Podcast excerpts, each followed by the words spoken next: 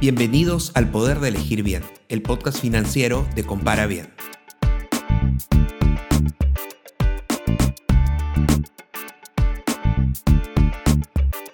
Recientemente se viene discutiendo un proyecto de reforma del sistema de pensiones peruano, que ha recibido muchas críticas sobre las ideas que propone. ¿Cuál es la propuesta del Congreso? ¿Qué riesgos se presentan para los trabajadores? ¿Qué proponen las AFPs para lograr esta reforma?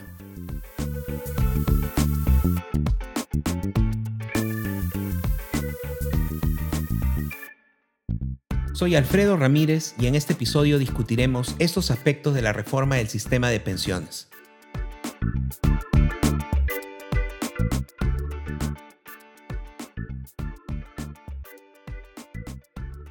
Esta es una edición especial de nuestro podcast porque vamos a tratar un tema muy coyuntural.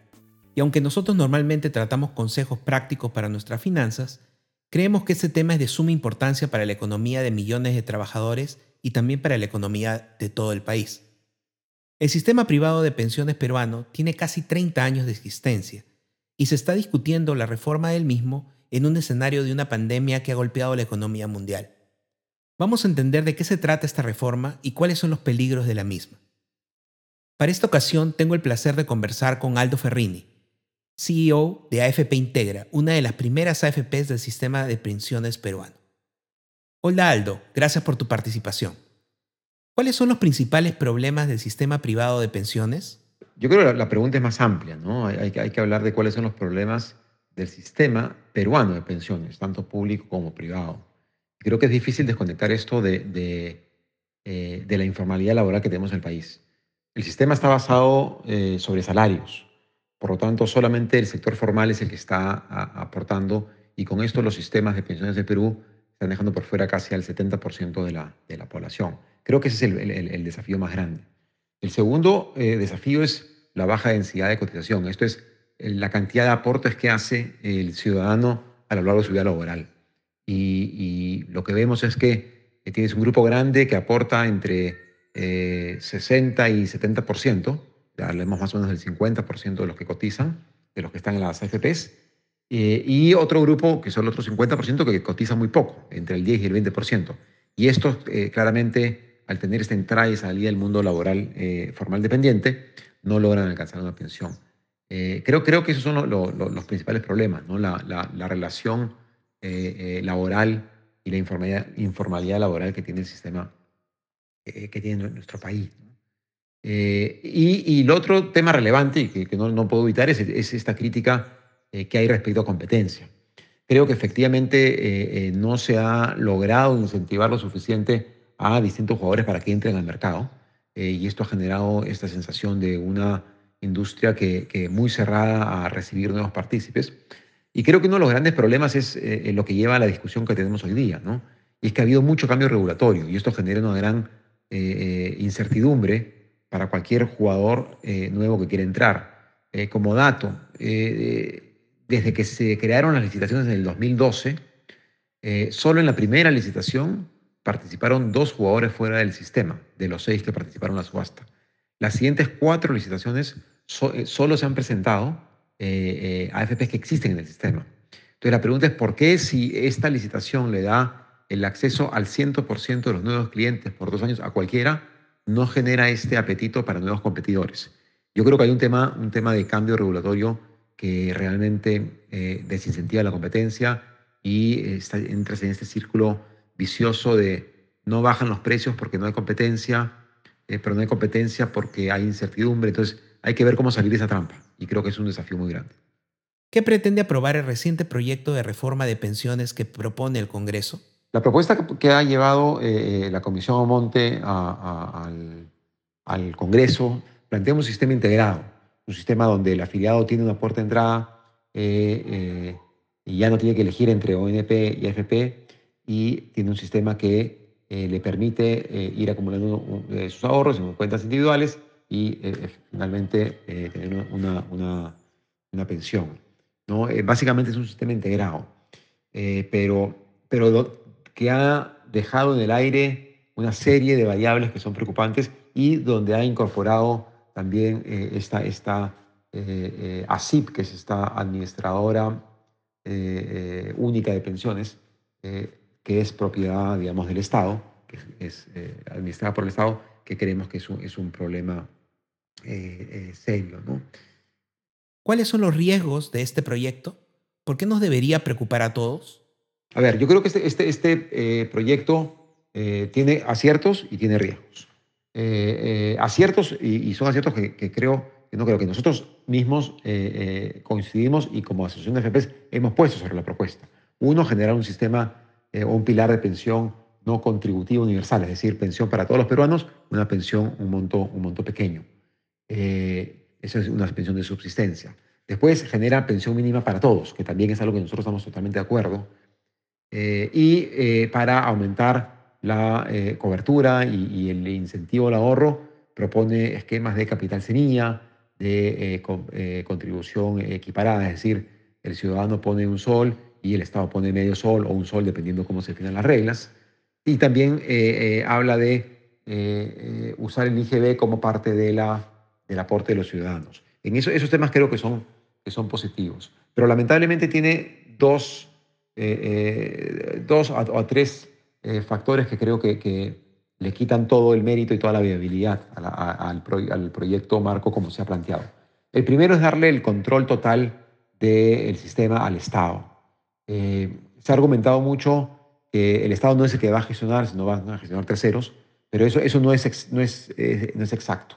Como va a funcionar el sistema es que el afiliado entra al sistema a través del Estado, es más, a través de SUNAT, SUNAT le entrega el dinero a esta ASIP, esta eh, Administración Única del Estado, y eh, va a dividir el aporte en dos. Uno que va al fondo de riesgo compartido y otro porcentaje que va al fondo de riesgo individual, que es como hoy día tenemos en las AFPs.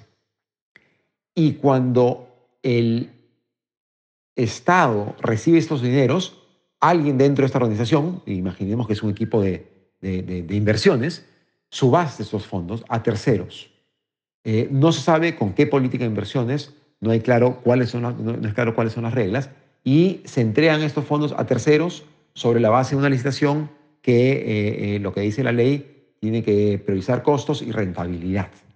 Entonces, en esta dinámica, el ciudadano pierde todo contacto con el gestor de inversiones, con su AFP. La relación que tiene el afiliado es con el Estado. Si el afiliado tiene un reclamo, si el afiliado quiere saber su estado de cuentas, si el afiliado quiere eh, solucionar un conflicto, va a ir con el Estado y ya no va a tener relación con la AFP. Por lo tanto, tenemos un solo gestor de todo el sistema de pensiones que va a terminar licitando el servicio de gestión de inversiones. Eh, eh, de alguna manera, y, para ejemplificar, es como el call center. Esta unidad del Estado también va a licitar el call center. El call center no va a ser el Estado, pero las reglas de cómo se licita, cuáles son los objetivos, cuáles son las variables por las cuales se va a medir este call center, la define el Estado. Lo mismo pasa con las inversiones. Y eso creemos que es, malo porque reduce la competencia y porque se genera este riesgo grande de un eh, uso político de los fondos en lugar de un uso técnico eh, cuyo principal objetivo es generar la mayor rentabilidad para los afiliados. Ese es el primer problema que le vemos a la, a reforma, es, la centralización y este monopolio del Estado para la gestión de inversiones.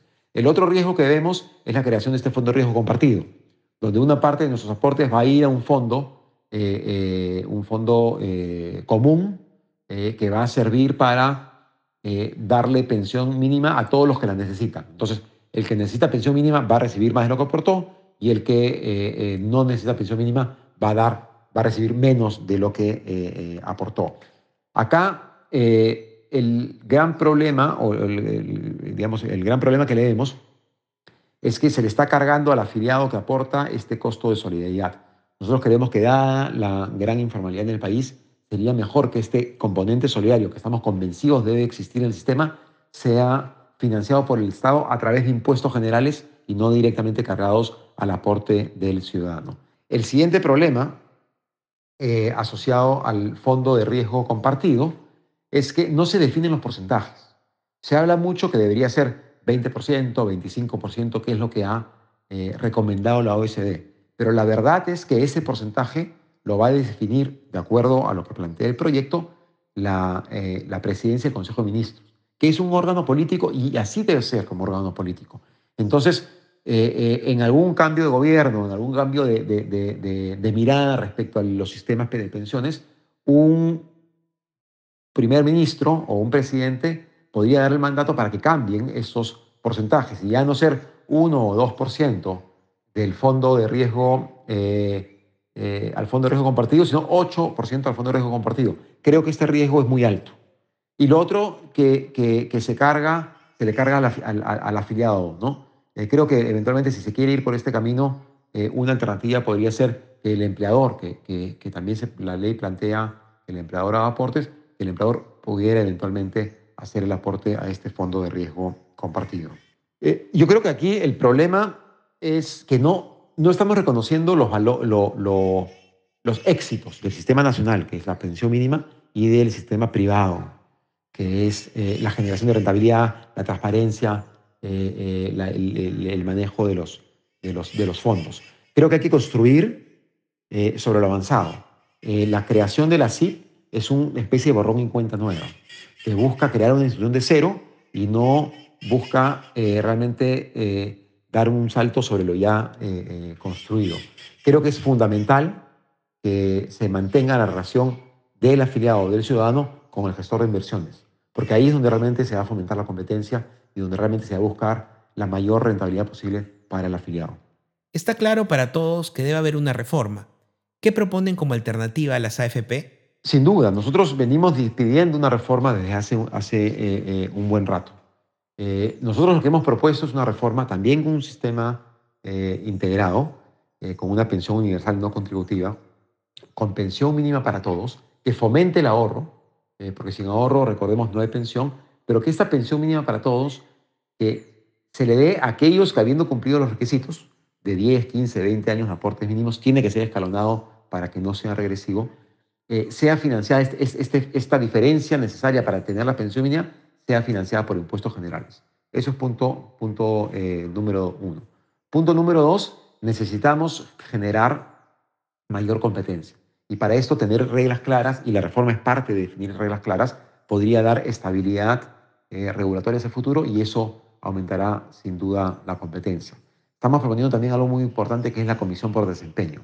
Una de las grandes críticas al sistema es que eh, eh, cuando la rentabilidad es negativa y el afiliado ve rentabilidad negativa en su fondo, la FP sigue generando utilidades. Creemos que la comisión por desempeño, que es eh, eh, simplemente cobrar una comisión mínima para cubrir los costos de gestión y atención a clientes, que, que, no genera utilidad, y cobrar una comisión adicional solamente cuando los fondos tienen rendimiento positivo.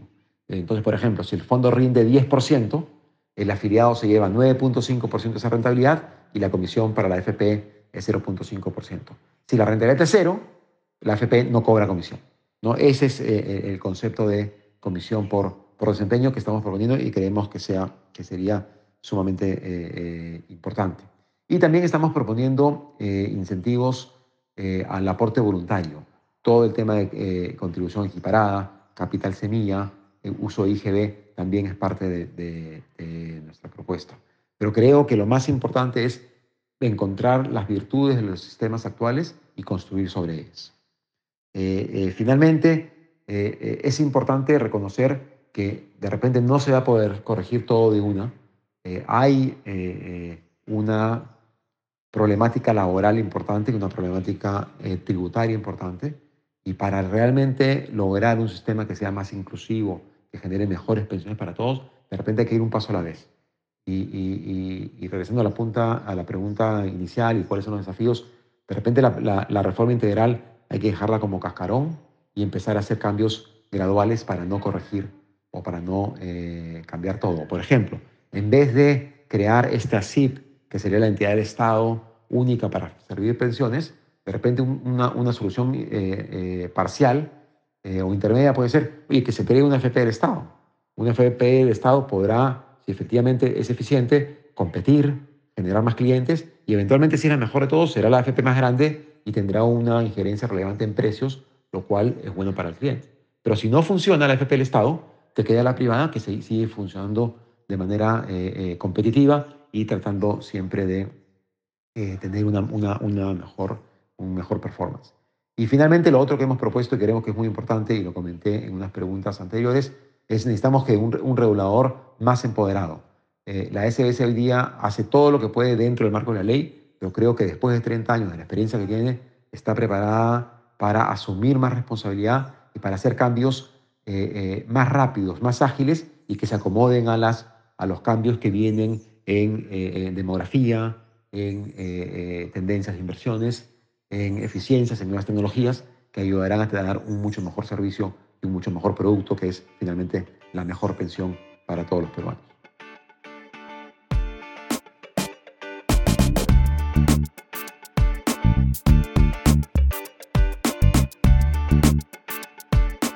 Si te gustó este episodio y quieres aprender sobre cómo dar un mejor uso a tu dinero, suscríbete a este podcast y pasa la voz a tus amigos.